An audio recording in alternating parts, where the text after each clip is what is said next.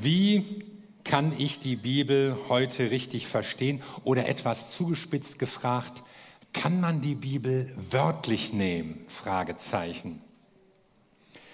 Wir wollen uns ja an der Bibel orientieren. Die Bibel ist uns wichtig, auch so in unserer Leiterschaft. Ja, die Bibel ist ja in letzter Zeit auch viel so im Gespräch als biblisches Leiterschaftsbuch.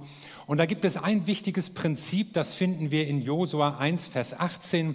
Da steht, nämlich bei der Diensteinsetzung von Josua, wer dir nicht gehorcht, soll getötet werden. Ich mache das in der Bibel. Wurde bei meiner Ordination nicht gelesen, muss ich zugeben. Aber ich meine, wir wollen ja biblisch handeln, oder? Oder eine andere Stelle. Matthäus 5 sagt Jesus, wenn dich also dein rechtes Auge zur Sünde verführt, dann reiß es heraus und wirf es weg. Besser, du verlierst eines deiner Glieder, als dass du unversehrt in die Hölle geworfen wirst. Und wenn dich deine rechte Hand zum Bösen verführt, so hack sie ab und wirf sie weg. Es ist besser, verstümmelt zu sein, als unversehrt in die Hölle zu kommen. Sollen wir die Bibel wörtlich nehmen? Ich fürchte, dann würden viele Brüder einäugig rumlaufen.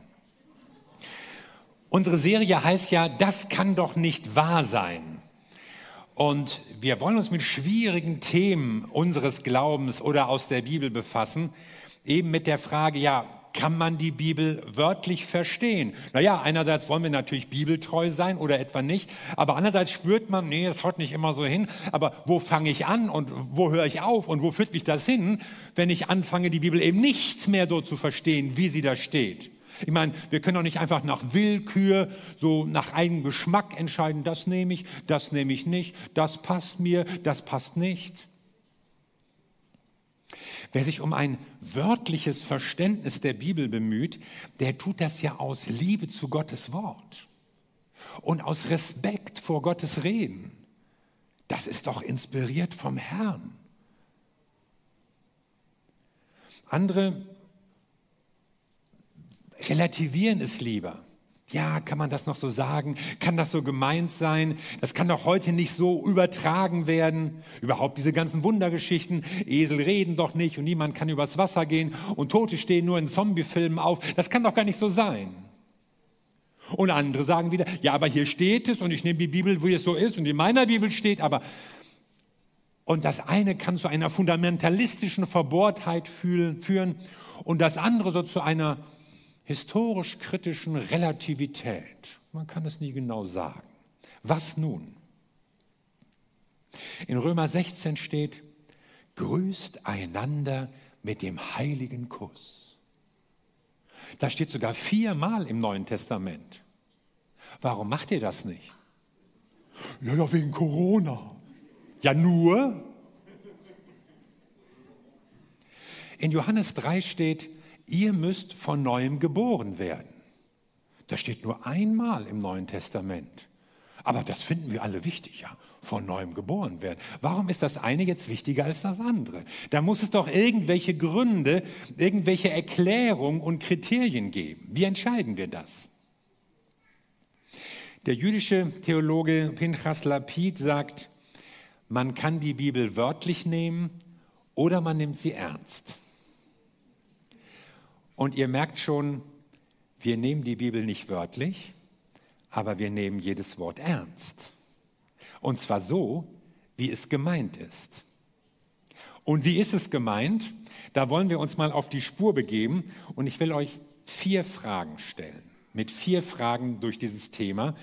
Die erste Frage ist, welche Art von Literatur liegt hier überhaupt vor? Die Bibel ist nämlich in ganz unterschiedlichen Stilen oder Gattungen geschrieben. Ja? Da sind Lieder, da sind Gedichte, da sind Berichte, da sind Gesetzestexte, da sind irgendwelche Aufzählungen, ganz unterschiedliche Dinge. Und ein lyrischer Text, ein Gedicht, ist ja immer etwas blumiger, etwas bildreicher, etwas ausgemalter. Da klatschen die Bäume in die Hände, da hüpfen die Hügel und solche Sachen passieren. Setzt euch mal heute Nachmittag hin und lest Richter 4 und Richter 5. Beide Kapitel beschreiben das gleiche Ereignis. Aber Richter 4 ist ein historischer Bericht und Richter 5 ist ein Lied darüber. Und da merkt man den Unterschied, wie eben der historische Bericht recht nüchtern die Ereignisse, passierte dies, passierte jenes, beschreibt, während dann das Lied in bunten Farben und in Bildern und die, die Sterne vom Himmel haben gekämpft und solche Sachen. Also es wird in einer ganz anderen Weise ausgedrückt, weil es eine Lyrik ist, ein Lied. Es gibt auch rhetorische Figuren. In jeder Sprache gibt es sowas wirf die Flinte doch nicht ins Korn. Und damit ist ja nicht gemeint, du hast jetzt da ein, ein Gewehr mit äh, geradem Lauf und das sollst du nicht in ein Kornfeld werfen, sondern du sollst nicht aufgeben. Also diese rhetorischen Figuren haben natürlich immer eine übertragene Bedeutung und eine manchmal auch übertriebene Darstellung, um Dinge auf den Punkt zu bringen. Nehmen wir mal ein Beispiel. Dazu brauche ich jetzt mal einen Freiwilligen, ich nehme hier mal Tim. Ein Beispiel aus Hiob 16 nehmen wir mal. Hier sitzt jetzt Hiob auf diesem Stuhl. Und dann passiert Folgendes. Ich war sorglos, da hat er mich aufgerüttelt und er packte mich am Nacken und er zerschmetterte mich. Und er machte mich zur Zielscheibe. Ja, das machen wir jetzt. Zur Zielscheibe. So. Und dann legt der Herr, der Allmächtige, an auf den armen Hiob.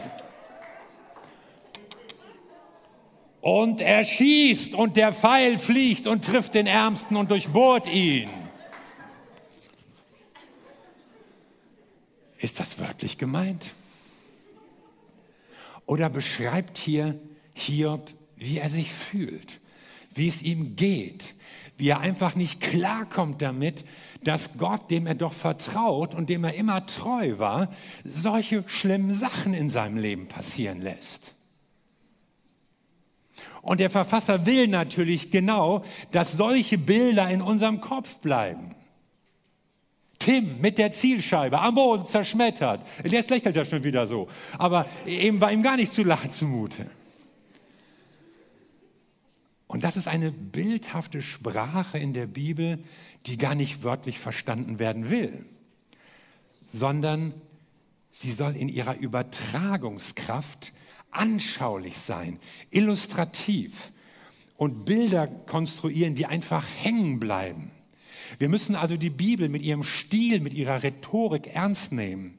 Und manchmal verstehen wir sie nur dann richtig, wenn wir sie gerade nicht wörtlich verstehen.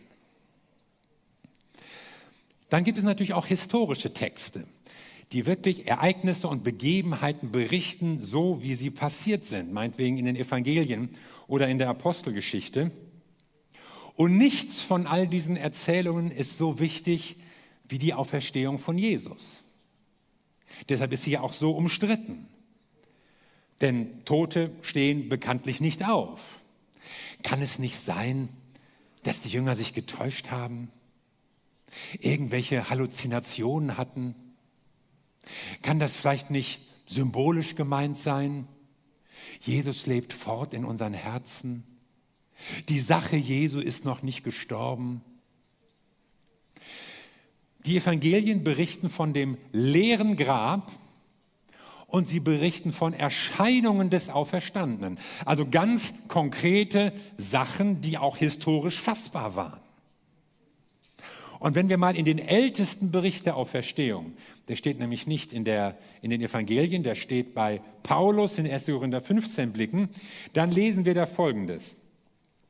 Ich habe euch vor allem überliefert, was ich auch empfangen habe, dass Christus für unsere Sünden gestorben ist nach den Schriften und dass er begraben wurde und dass er auferweckt wurde, worden ist am dritten Tag nach den Schriften. Und dass er Kephas erschienen ist, danach den Zwölfen, danach mehr als 500 Brüdern auf einmal, von denen die meisten bis jetzt noch übrig geblieben, einige aber auch entschlafen sind. Danach erschien er Jakobus, dann den Aposteln allen, zuletzt aber auch mir, von allen gewissermaßen der Missgeburt, erschien er auch mir. Also was erfahren wir hier? Wir erfahren hier, dass schon wenige Jahre nach Tod und Auferstehung eine klare Überlieferung herrschte über Tod und Auferstehung Jesu.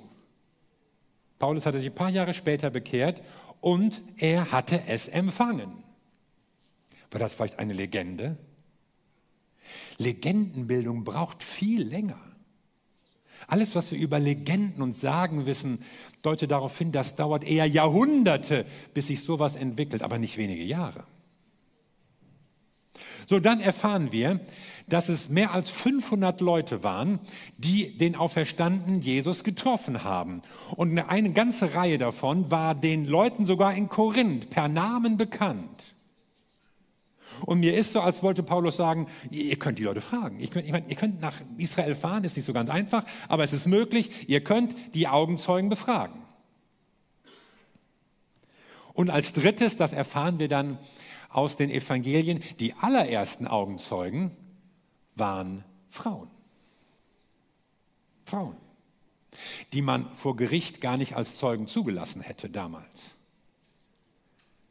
Wer also immer diese Geschichte erfindet und einfach nur konstruiert, der hätte garantiert nicht Frauen als erste Zeugen genommen.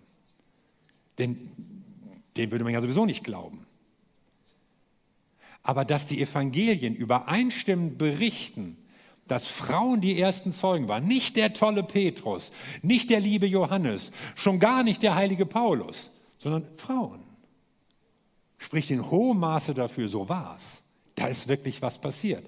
Und die anderen kamen erst später ins Spiel und haben das später erst gemerkt, sind später erst Jesus begegnet. Also, wie verstehen wir die Bibel?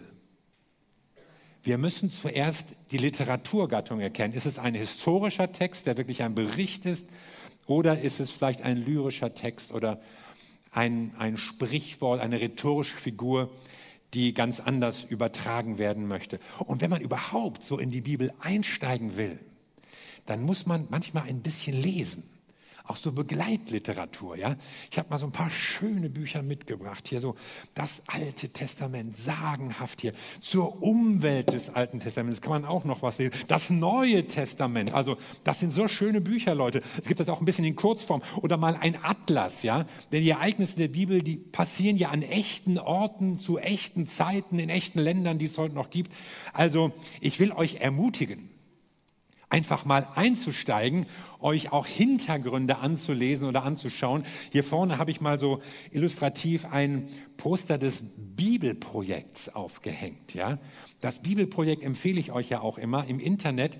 Eine wirklich gelungene und griffige Präsentation biblischer Bücher, biblischer Fragen. Unheimlich gut auf den Punkt gemacht und illustriert.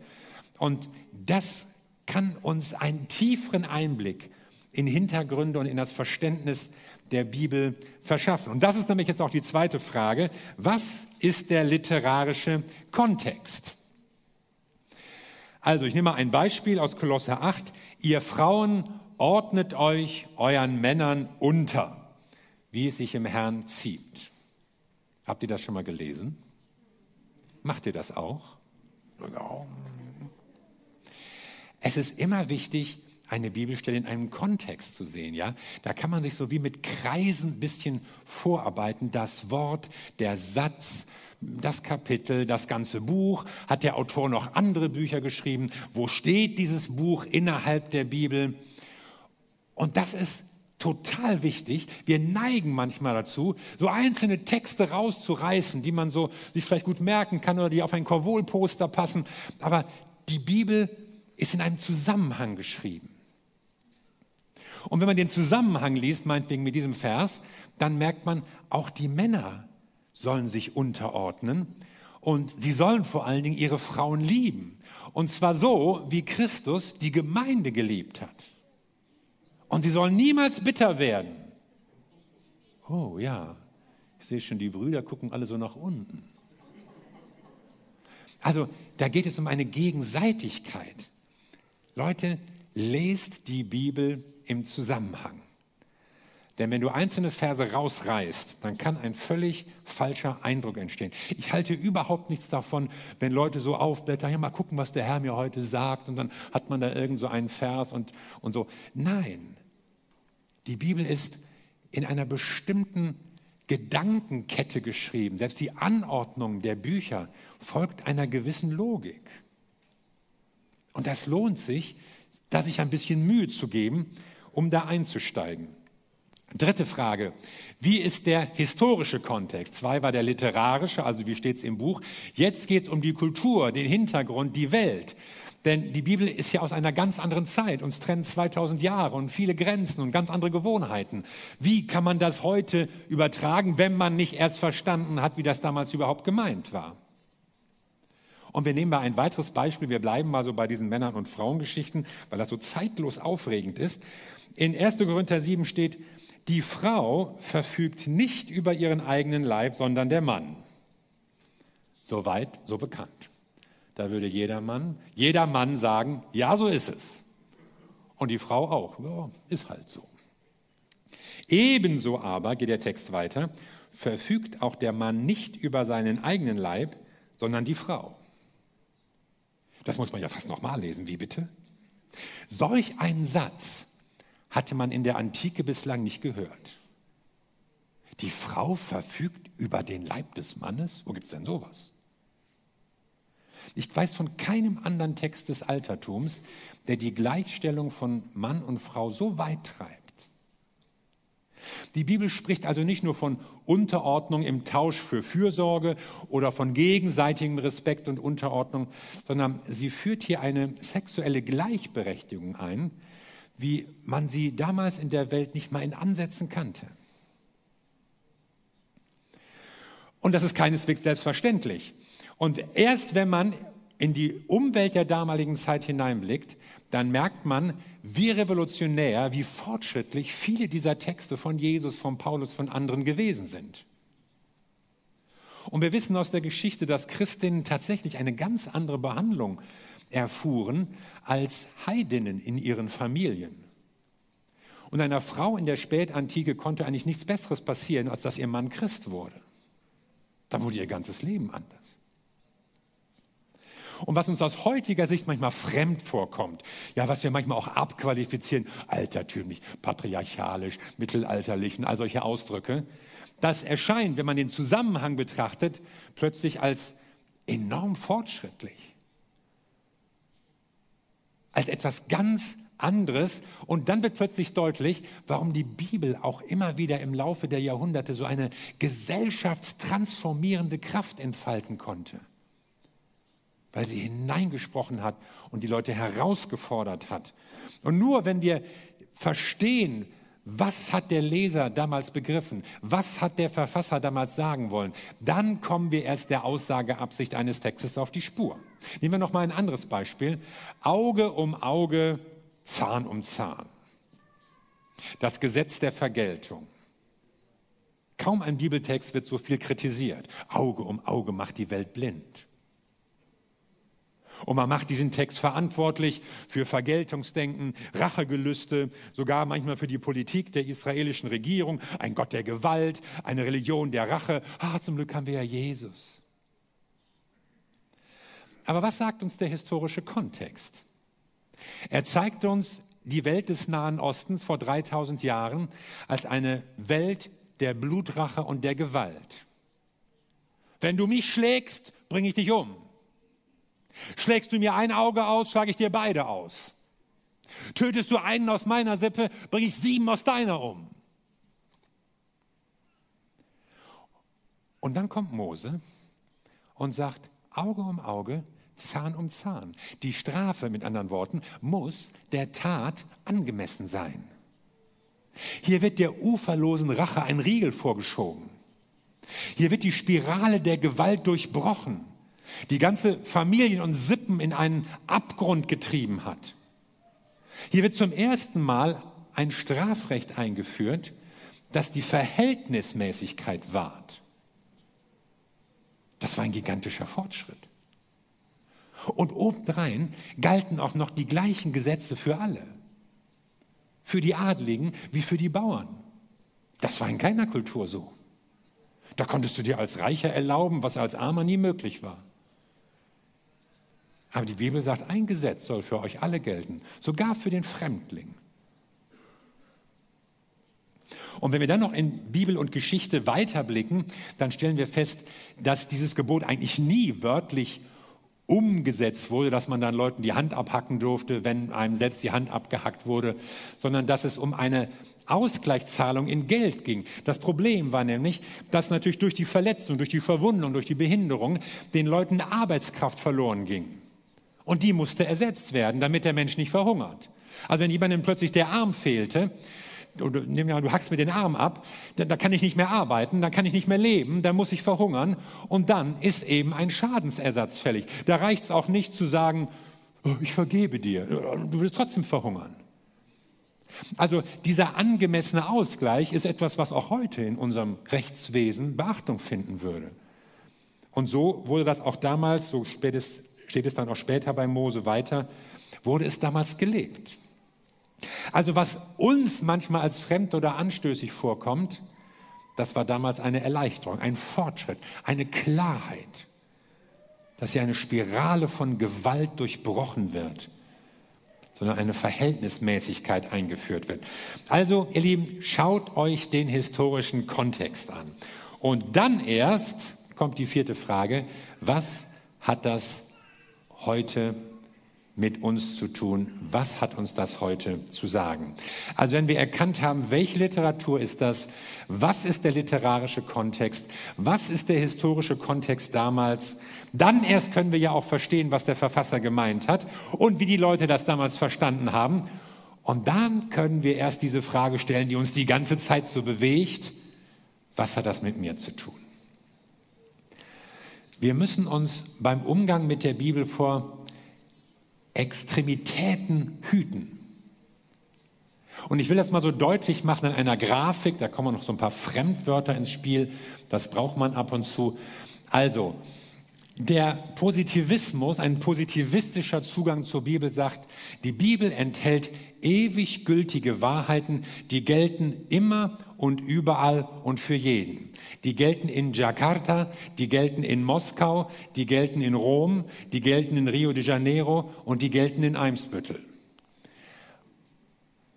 Und dann auf der anderen Seite der Kontextualismus sagt, aber die Bibel ist in einem bestimmten Umfeld entstanden.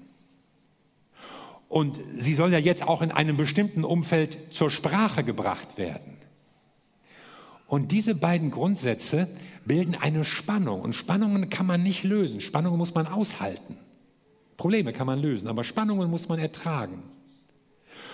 Und manchmal scheint es leichter, sich auf die eine oder auf die andere Seite zu stellen.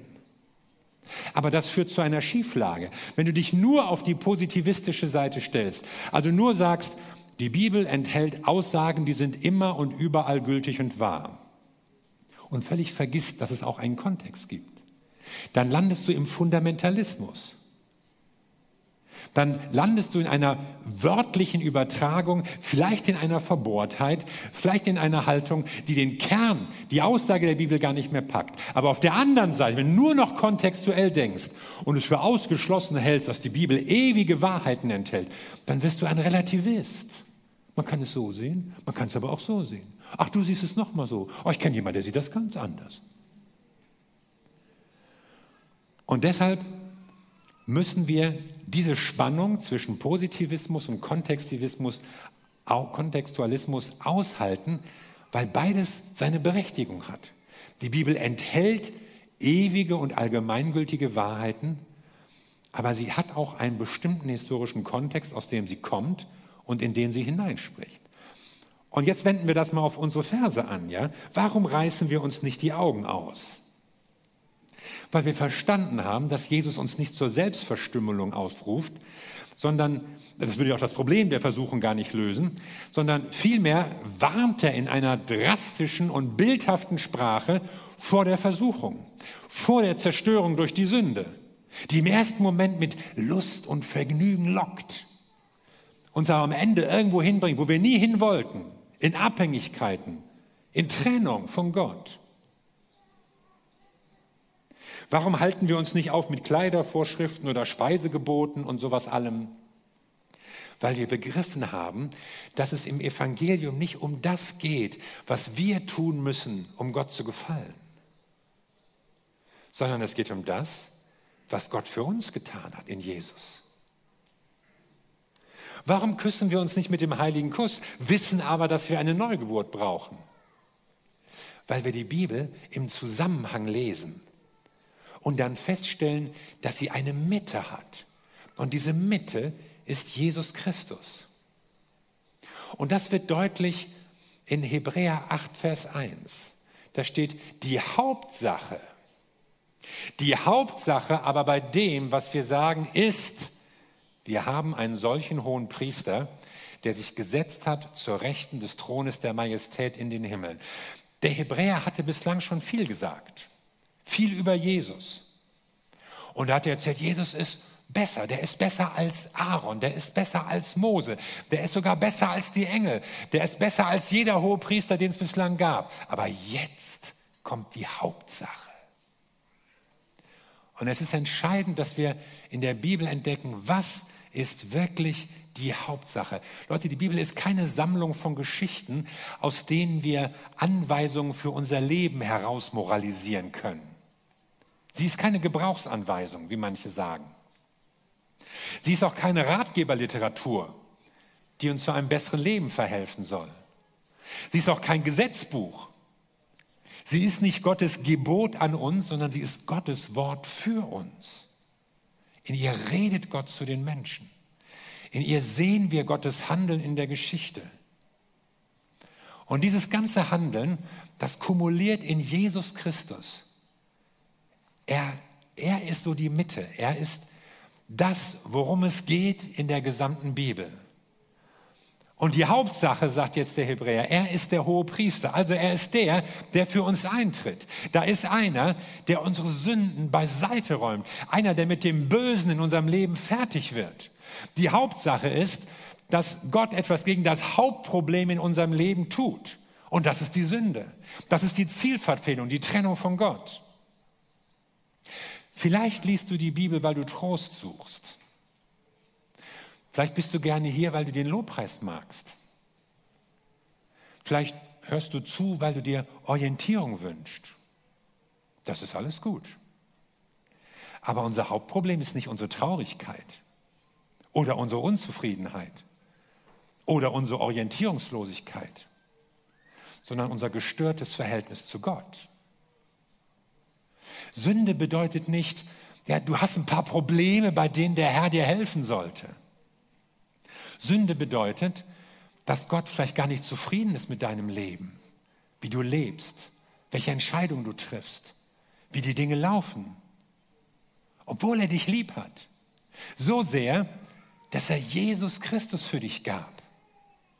Und das ist die Hauptsache. Wir brauchen diesen hohen Priester, gemeint ist ja Jesus, also einen, der uns einen Neuanfang ermöglicht, einen, der uns zeigt, wie wir zurückkommen können zu Gott. Und zwar nicht durch eigene Anstrengung, sondern durch seine Liebe. Nicht indem wir uns Mühe geben, sondern weil er schon alles für uns getan hat. Und das ist die beste Nachricht aller Zeiten. Ohne die Bibel wüssten wir nichts davon, gar nichts. Das macht sie so wertvoll, so einzigartig, so kraftvoll auch. Deshalb wollen wir sie lesen, verstehen, begreifen. Deshalb nehmen wir jedes Wort ernst, denn es bringt uns Hoffnung, Zukunft, Neuanfang. Und manchmal zeigt sie uns auch, was sich, in, was sich in unserem Leben ändern muss, was weggeräumt werden muss.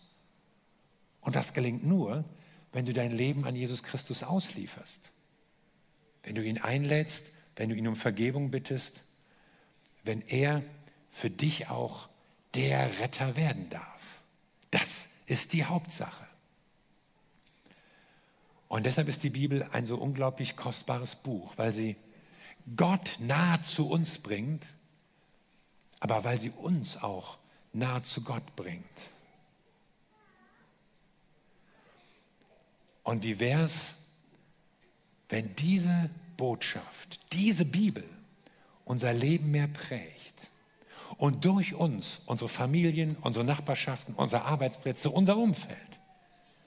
In einer Zeit, wo die Menschen mehr Angst haben, wo sie unsicher sind, wo große Furcht herrscht vor der Zukunft und vor dem, was kommt, wenn wir Träger einer Botschaft der Hoffnung sind, der Zuversicht, der Gerechtigkeit und den Menschen nahebringen können, was ist die Hauptsache in deinem Leben für das Hauptproblem, das wir auf dieser Welt haben, nämlich die Trennung von Gott.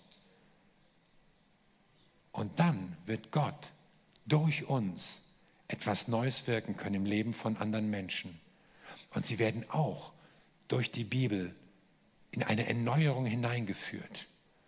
Durch dieses Buch voller Leben und voller Kraft. Und dazu sind wir als Gemeinde gerufen und das gerade in dieser Zeit. Amen. Lass uns zusammen beten.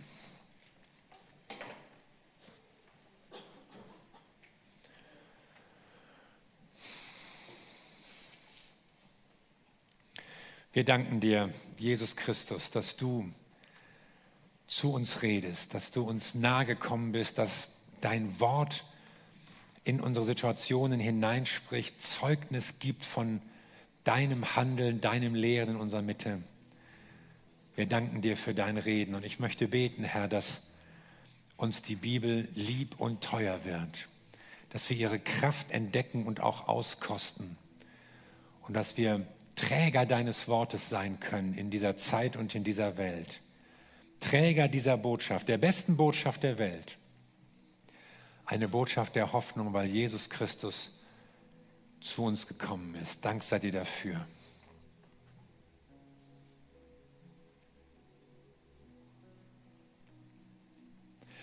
Und wenn hier jetzt jemand sitzt und du denkst, ja, also die Bibel spielt wirklich keine große Rolle in meinem Leben. Eigentlich müsste ich, eigentlich sollte ich, eigentlich hätte ich schon längst. Dann will ich dich einfach ermutigen, einen Schritt zu tun. Einen Schritt auch auf Gott zu. Du gehst ja nicht nur auf die Bibel zu, indem du, indem du dir vornimmst, die Bibel in dein Leben sprechen zu lassen. Gehst du ja auf Gott zu, auf Jesus Christus.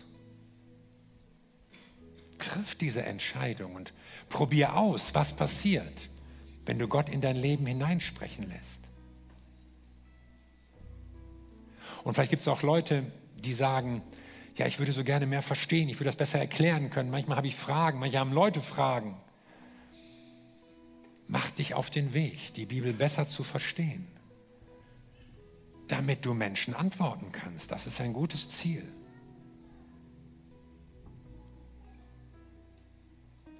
Und vielleicht denkst du, die Bibel ist mir zu lang, zu schwer, zu kompliziert.